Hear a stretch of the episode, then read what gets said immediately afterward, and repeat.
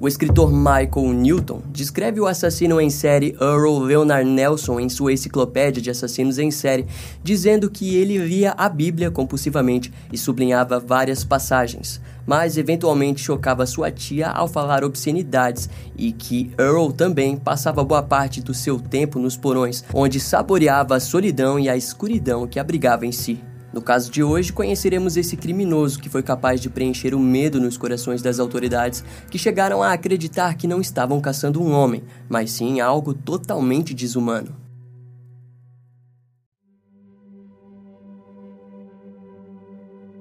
No dia 19 de maio de 1921, as autoridades de São Francisco receberam uma chamada da Avenida Pacific, onde os familiares da garotinha Mary Summers, de 12 anos, relataram que a menina havia sofrido uma tentativa de assassinato. Seguido da descrição do suspeito, as autoridades caçaram o agressor em uma grande área. Após duas horas de buscas, eles conseguiram identificá-lo enquanto o homem andava tranquilamente dentro de um bonde na mesma avenida do ataque. Ele foi identificado como Earl Leonard Nelson, de 20 e poucos anos. Na sala de interrogatório, o suspeito contou que havia fingido ser um encanador quando entrou na sala de estar da família Summers. Quem atendeu a porta havia sido o filho mais velho do casal, Charles Jr., de 24 anos. Depois de entrar, Earl foi imediatamente para o porão consertar um vazamento de gás, mas ao chegar se deparou com Mary Summers brincando sentada no chão. Ao vê-la, ele simplesmente começou a estrangulá-la e só parou quando foi interrompido pelo irmão da garota. Na prisão, Earl começou a apresentar um comportamento estranho. Ele arrancou suas sobrancelhas e gritava sobre os rostos que não paravam de observá-los nas paredes. Antes do julgamento, o agressor foi enviado para o Hospital Psiquiátrico Estadual de Napa, na Califórnia. Lá, a sua esposa foi o visitar e se deparou com um homem completamente diferente do qual conhecia. Earl estava preso em uma camisa de força e apresentava alucinações constantes. Um mês depois, o juiz exigiu que análises mentais fossem feitas no criminoso. De acordo com os psiquiatras, Earl era apático, excêntrico, inquieto, violento, perigoso e deprimido. E no relatório final, eles o resumiram como perigoso demais para estar em liberdade. Em seus primeiros meses, Earl se deu bem e foi cooperativo com todas as exigências do local. Contudo, passou a mostrar uma mania religiosa estranha, onde repetidamente dizia que havia sido abençoado por Deus. Após o Natal de 1921, ele tentou várias vezes escapar, mas as tentativas eram tão medíocres que aos poucos a equipe do instituto passou a confiar que o homem jamais escaparia. Foi então que no início de 1922, Earl se apresentou mais depressivo e inquieto. Na verdade, foi um ano inteiro de melancolia até que em novembro de 1923 ele acabou fugindo do instituto. Eventualmente, o criminoso foi encontrado na casa da sua tia, que disse que havia se deparado com o seu sobrinho com a cara grudada no vidro da janela com uma feição de insanidade. Ela relatou que os olhos dele estavam escuros e que só abriu a porta porque era justamente uma pessoa que ela conhecia. Nos próximos quatro anos, ele foi submetido a tratamentos desconhecidos, mas sem dúvidas primitivos o bastante para afetar a sua mente ainda mais. No entanto, de acordo com o seu relatório de 1925, Earl Leonard Nelson poderia ser liberado, pois ele havia sido declarado como curado. E uma curiosidade é que na época nenhum profissional daquele local estava capacitado o bastante para concluir algo como aquilo. Afinal, a cada mês e ano que ele passou no local, mais próximo Earl ficou de dar vida à sua assustadora loucura. E a partir de 1926, um monstro estaria livre na sociedade. Na manhã de sábado do dia 20 de fevereiro de 1926, o sobrinho da senhora Clara Newman estava sentado no segundo andar da pousada de sua tia quando sentiu que o aquecedor parecia estar com problema. Irritado, ele desceu as escadas e foi a caminho do porão, mas para isso precisou passar pela cozinha, onde viu que sua tia Clara não estava cozinhando e a comida estranhamente parecia ter passado do ponto. Ao voltar para o corredor, ele viu uma sombra grande que era de um homem que parecia estar saindo da pousada. Quando perguntou ao sujeito se poderia ajudá-lo, o mesmo se apresentou assustado, não se virou completamente, mas disse para que avisasse a senhora da pousada que voltaria para alugar o quarto. Depois de prometer que avisaria, ele subiu as escadas e viu o sujeito saindo da pousada. Após algumas horas, ao descer as escadas na expectativa de encontrar sua tia, ele percebeu que estranhamente tudo parecia intocável. Quando outros moradores da pensão chegaram, ele os questionou se haviam visto Clara naquela manhã. E depois de compartilharem informações, um grupo de moradores decidiu procurá-la. E para o horror de todos, em pouco tempo acabaram encontrando o corpo de Clara Newman em um canto do porão com o seu roupão levantado acima do quadril. Na autópsia, a causa da morte foi dita como estrangulamento manual e haviam indícios de violência sexual pós-morte. Na época, o crime se mostrou único e isolado, mas de alguma forma as autoridades não suspeitaram que o agressor poderia atacar novamente. Duas semanas depois, outra dona de uma pensão de São Francisco, Laura Billow, de 63 anos, foi encontrada morta em um dos quartos vagos do local. A autópsia concluiu que ela havia sido estrangulada com o seu próprio cinto de seda. O agressor havia usado tanta força que a carne do pescoço acabou sendo rasgada. De acordo com as análises, ela também havia sido violada sexualmente depois de sua morte. A informação de agressão sexual pós-mortem permaneceu longe dos jornais, pois causaria comoção pública. Em contrapartida, os jornais não demoraram para conectar os crimes e a única descrição física do suspeito vinha do sobrinho da primeira vítima, que teve seu testemunho transformado em algo sobrenatural. O sujeito dito como grande, misterioso e de chapéu logo se transformou em algo como um demônio, ou melhor, passaram a chamá-lo de o estrangulador das trevas. Após um mês, quando os jornais já haviam perdido as melhores manchetes sobre o criminoso, ele resolveu voltar. Lillian Sam Mary, de 63 anos, era uma mulher viúva e que passou a oferecer quartos para conseguir um dinheiro extra. Foi nessa busca que ela se deparou com um homem que a destinaria à morte. No dia 26 de junho de 1926, um dos hóspedes de Lillian estava subindo para ir até o seu quarto, quando se deparou com a porta de um dos quartos sem inquilino aberta. Ao se aproximar para fechá-la, ele viu os pés de uma mulher na cama. Aquilo soou estranho e, ao abrir a porta, o corpo de Lillian foi visto na cama com a parte de suas roupas de baixo levantadas para cima dos quadris. Quando as autoridades chegaram, perceberam que os olhos da mulher estavam arregalados de tal forma que insinuavam que ela havia sucumbido ao agressor devido ao choque do ataque. Na autópsia foi dito que um homem com mãos grossas havia a estrangulado e usado o peso do seu corpo para intensificar o ataque. Assim como os casos anteriores, após a sua morte a vítima havia sido violada sexualmente. Os investigadores notaram que o agressor estava se tornando mais confiante, pois havia até mesmo dobrado o casaco da vítima e posto ao seu lado junto ao chapéu da mulher. Diante a nova aparição do estrangulador das trevas, as autoridades passaram a vigiar as pensões, como também aconselharam as donas e mulheres a analisarem muito bem que tipo de pessoas estavam procurando por quartos. Além do mais, aconselhou para que jamais mostrassem um quarto sozinhas com um possível hóspede.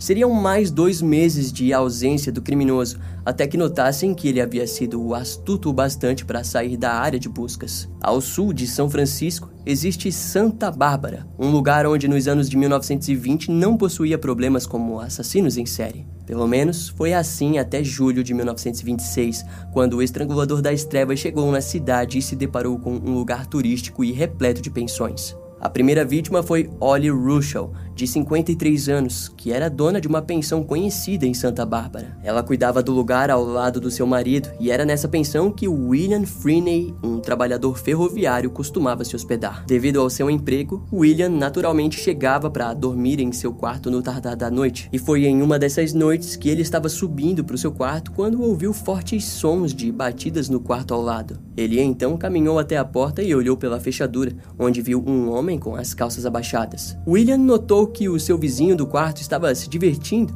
e antes que pudesse retornar, ele deu uma boa olhada no homem que parecia vestir um terno cinza. Alguns minutos mais tarde, ele ouviu o seu vizinho sair do local, mas notou que o quarto ao lado estranhamente ficou em total silêncio. Movido pela curiosidade, William se levantou e foi olhar pela fechadura onde viu uma mulher nua na cama e completamente imóvel. Aquilo o assustou ao ponto de procurar o senhorio George Herschel, o marido de Ollie.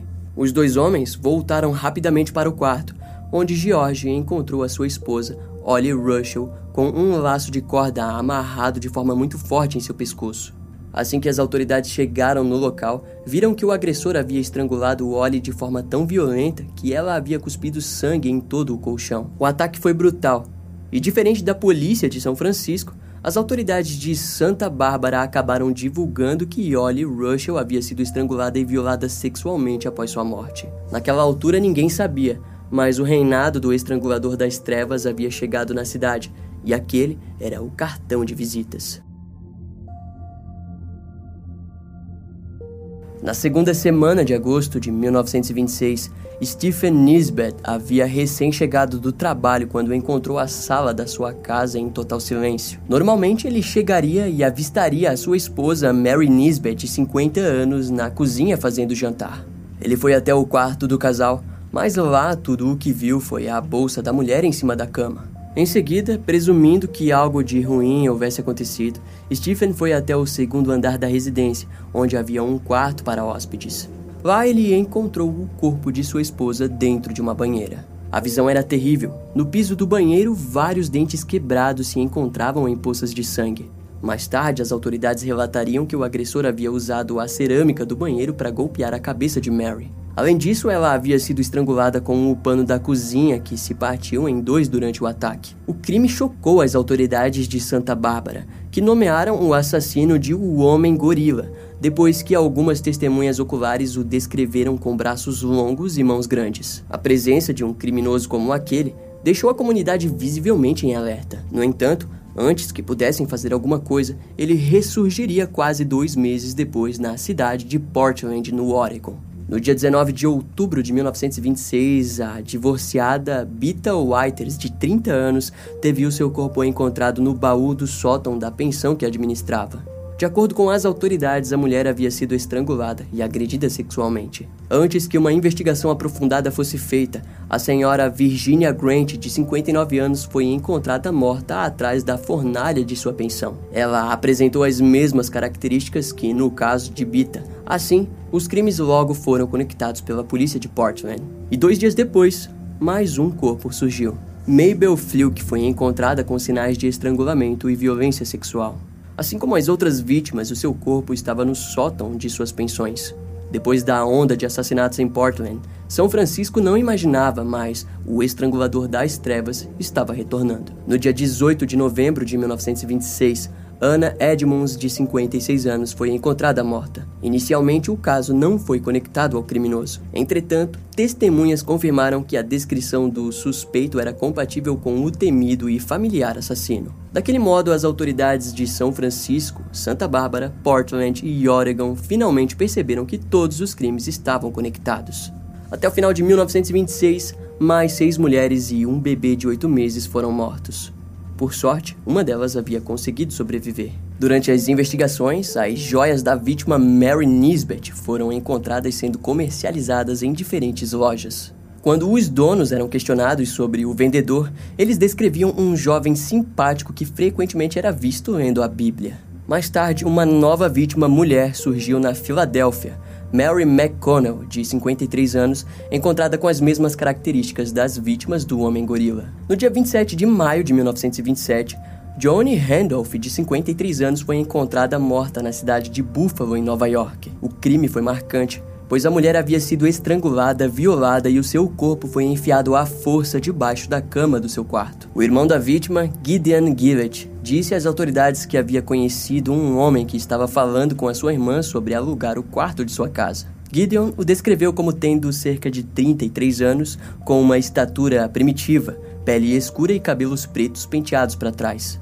A investigação acabou não dando em nada, mas entre o dia 1 e 4 de abril de 1927, mais três vítimas foram feitas. E poucos dias depois, ele levou a sua ira para a cidade de Winnipeg, no Canadá, Lá, o criminoso cruzou com a jovem Lola Cohen, de 14 anos, que possuía uma vida difícil ao lado dos seus pais, que a sustentavam através da venda de flores de papel em porta em porta. Até que no dia 8 de junho de 1927, a garotinha saiu para vender flores e nunca retornou. O seu desaparecimento seria atribuído ao estrangulador das trevas apenas algum tempo depois. Antes disso, o corpo de Emily Peterson, de 27 anos, foi encontrado pelo seu marido durante uma noite de orações na beirada da cama.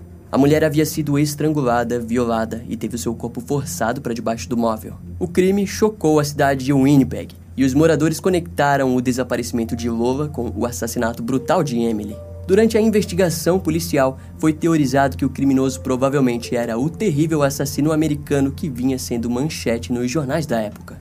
O barbeiro Nicholas Tabor procurou a polícia para informar que havia feito a barba, cabelo e servido uma massagem a um homem parecido com o foragido americano. Ele também informou que havia notado sangue seco no couro cabeludo do sujeito. Nicholas até mesmo comentou sobre as manchas e sobre os arranhões, mas o homem ficou nervoso e disse para que não as tocasse. Além disso, uma senhora chamada Catherine Hill, dona de uma pensão conhecida de Winnipeg, foi ouvida e disse que o único sujeito diferente que a havia recebido nos últimos dias foi o Sr. Woodcoats. E ela também afirmou que não acreditava que o sujeito, o qual chamou de bom cristão, seria o assassino procurado. No entanto, após a sua conversa com a polícia, Catherine retornou até a sua pensão e foi em direção à porta do quarto do homem. Lá ela encontrou o quarto fedendo, mas a cama não tinha sido usada. Então, suspeitando daquele ambiente, Catherine decidiu voltar para a delegacia e avisar a polícia sobre aquilo. Curiosamente, ao fazer isso, ela acabou deixando a porta do quarto aberta e quando o outro morador passou, ele viu ao longe, debaixo da cama, algo branco e estranho.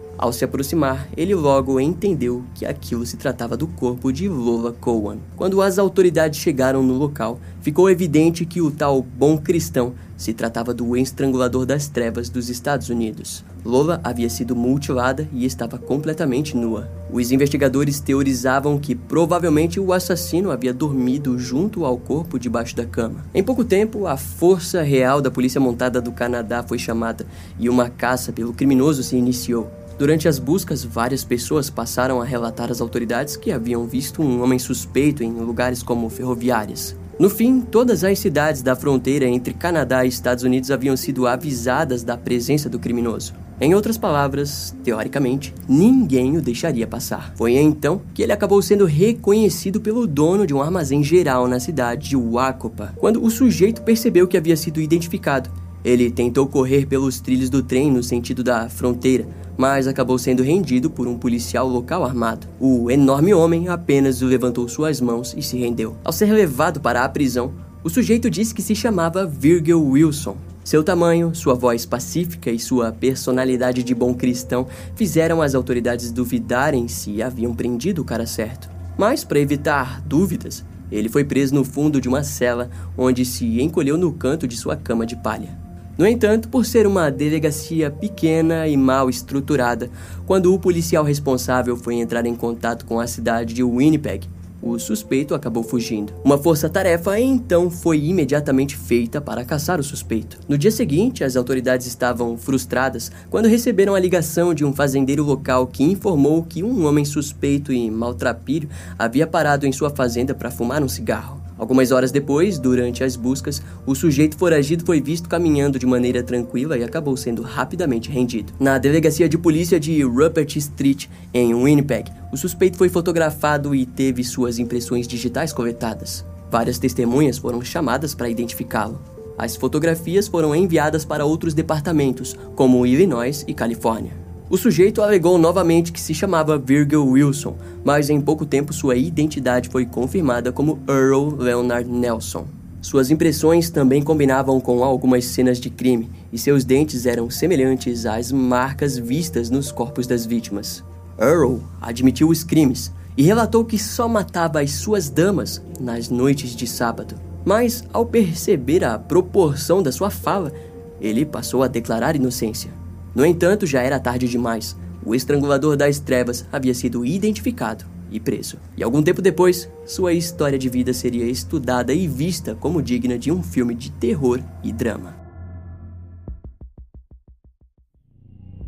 Agora, vamos entender a mente e como foi o início da vida desse assassino em série. Earl Leonard Nelson nasceu em 1987 na cidade de São Francisco, na Califórnia, Estados Unidos. Quando ele possuía nove meses, a sua mãe morreu em decorrência de uma infecção de sífilis. Seis meses depois, o seu pai acabou morrendo da mesma doença. De acordo com as fontes, o casal teria tido a infelicidade de passar a doença um ao outro.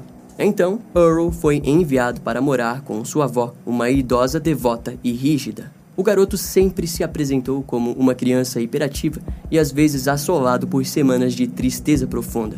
A idosa tentou criar o seu neto como um homem gentil e honesto, no entanto, conforme Earl envelhecia, menos ele se importava com etiquetas ou cavalheirismo. Sua personalidade animalesca o fazia ser julgado e condenado por outras crianças. Nesse período, Earl apresentou um comportamento obsessivo ao se isolar para ler a Bíblia, que sequer compreendia.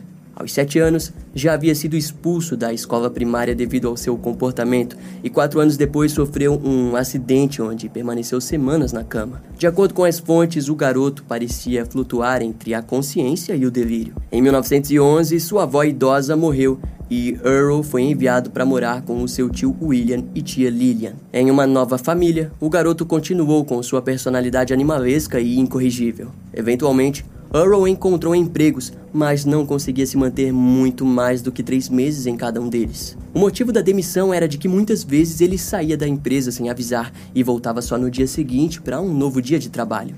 Quando completou 15 anos, Earl já se apresentava como um adolescente de apetite sexual alto. Ele se masturbava diversas vezes por dia. Em resultado, acabou frequentando zonas de prostituição ainda muito jovem. Junto a isso, Earl deu seus primeiros passos para uma vida no alcoolismo. Em pouco tempo, sua tia Lillian percebeu que sentia medo do seu sobrinho, que muitas vezes voltava para casa completamente surrado, como se tivesse sido espancado. Para piorar, o pouco dinheiro que ele ganhava deixava longe das mãos da mulher que o dava comida, hospitalidade e um lugar para descansar. Contudo, ela não precisou se preocupar tanto pois Earl simplesmente começou a ficar fora de casa por dias e semanas. E em uma dessas viagens, ele foi em direção ao norte da Califórnia. Lá ele acabou sendo preso após invadir uma cabana abandonada. Na época, Earl já estava com seus 18 anos, recebendo assim uma sentença de dois anos de prisão e enviado para a prisão de San Quentin. Ao sair da prisão, ele imediatamente se alistou no exército dos Estados Unidos. O seu registro, curiosamente, foi dado como Earl Ferrell. Sua vida militar foi no mínimo curiosa e não demorou muito para ele perceber que odiava estar lá. Um dia, Earl foi enviado para ser guarda noturno e decidiu aproveitar a chance para fugir em direção a Salt Lake City, em Utah. Mais tarde, de alguma forma, conseguiu mudar para a Marinha dos Estados Unidos, onde foi posto como cozinheiro. Aquele cargo durou um mês e os seus superiores notaram a doença mental do homem. Em resultado, Earl acabou desertando. No ano de 1918, ele foi abraçado novamente para o serviço militar e enviado para a Marinha, mas se recusou a trabalhar como um oficial. Earl era visto frequentemente lendo a Bíblia e profetizando o Apocalipse. O resultado daquele comportamento foi, obviamente, a internação no Hospital Psiquiátrico Estadual de Neipa. O seu tempo lá o rendeu o apelido de Houdini. E o motivo? Bem, digamos que ele era bom em fugir do hospital. Por sorte, Earl sempre acabava sendo preso e enviado de volta para o local. Até que no ano de 1919, Earl acabou escapando novamente. Contudo, daquela vez, o hospital escreveu um relatório descrevendo Earl como não violento, não homicida e não destrutivo. Em outras palavras, ele estava livre para retornar à sociedade. Earl caminhou até encontrar a casa da sua tia Lilian, que o recebeu com medo e ao mesmo tempo com ternura. Ela conseguiu um emprego para o seu sobrinho como zelador do Hospital St. Mary em São Francisco. Lá, Earl encontrou Mary Martin, de 58 anos. A mulher trabalhava no departamento de limpeza do hospital. Mary estava com uma idade avançada, mas nunca havia namorado e era completamente materna e ingênua. E nisso, os dois acabaram se casando. O relacionamento logo se provou estranho para Mary, que foi obrigada a atender à fantasia de Earl, onde ela deveria atuar como uma mãe dominadora. Além disso, o homem tinha o hábito de trocar as roupas limpas para vestir as sujas e rasgadas que tanto amava. A princípio, o relacionamento era complicado, mas não impossível, até que Earl parou de tomar banho e exigia sexo constantemente. Com o tempo, sua queda na insanidade ocorreu de forma repentina quando Earl caiu da escada e passou dias hospitalizado. Ao acordar, ele decidiu então fugir do hospital. Após aquele evento, Earl teria começado a ouvir a voz de Deus. Sua esposa Mary passou a temê-lo e as brigas se iniciaram. Em uma daquelas brigas, Earl ficou furioso e saiu da casa para então praticar sua primeira tentativa de assassinato contra a garotinha Mary Summers, de 12 anos. E aquele fracasso o colocaria numa trilha de assassinatos que o renderiam um tour mortal pelos Estados Unidos e afora. Ao ser preso depois de toda aquela série de assassinatos, Earl já havia perdido sua identidade como homem. Ele havia se tornado o assassino gorila, ou o estrangulador das trevas, e a justiça recairia sobre seus ombros. mais de 40 pessoas identificaram positivamente Earl como o estrangulador das trevas. Sendo a testemunha mais importante, a governanta da pensão de Winnipeg, Catherine Hill, que identificou Earl como aquele que havia chamado de bom cristão, o mesmo responsável pelo brutal assassinato de Lola Cohen. Na época, as características do seu modus operandi causaram espanto. As investigações haviam descoberto que Earl costumava matar apenas depois de ser barbeado, pois após o crime esperava sua aparência deteriorar para matar novamente. Earl disse ao jornal de Manitoba que assassinato simplesmente não era possível para um homem com os altos ideais cristãos iguais aos dele.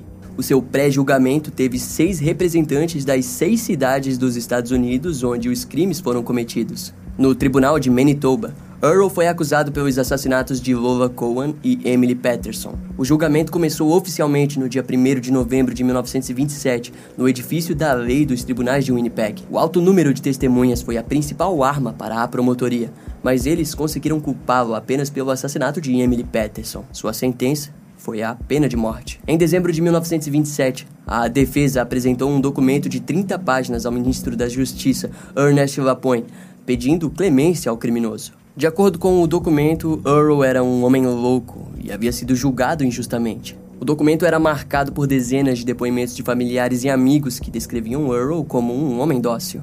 Porém, felizmente, a justiça acabou negando o recurso. Sua execução foi confirmada para o dia 13 de janeiro de 1928, onde às 7h30 Earl Leonard Nelson foi enforcado na prisão de Vaughan Street, em Winnipeg. As suas últimas palavras foram as seguintes: Eu perdoo aqueles que me ofenderam. A frase provavelmente era uma referência à oração principal da Bíblia, o Pai Nosso. Após a sua execução, Earl foi conectado a pelo menos 22 assassinatos. Em seu tempo preso, os investigadores nunca conseguiram provas o bastante para levá-lo a julgamento nesses casos. Além disso, Earl jamais se mostrou aberto em ajudá-los nas investigações. Nos dias de hoje, os criminólogos Harold Schister e David Everett afirmam que o estrangulador das trevas foi o primeiro assassino em série de natureza sexual da América do século XX e possivelmente o mais brutal de todos os tempos. Esse caso vai ficando por aqui. Eu espero que você tenha gostado. Não esquece de me seguir nas outras redes sociais. Meu Instagram é brian.m, com dois M's, E-M-M-E. E não deixe de conhecer o meu canal no YouTube com os episódios mais recentes que irão demorar um pouco mais para vir aqui pro podcast. Eu vou ficando por aqui, até a próxima e tchau.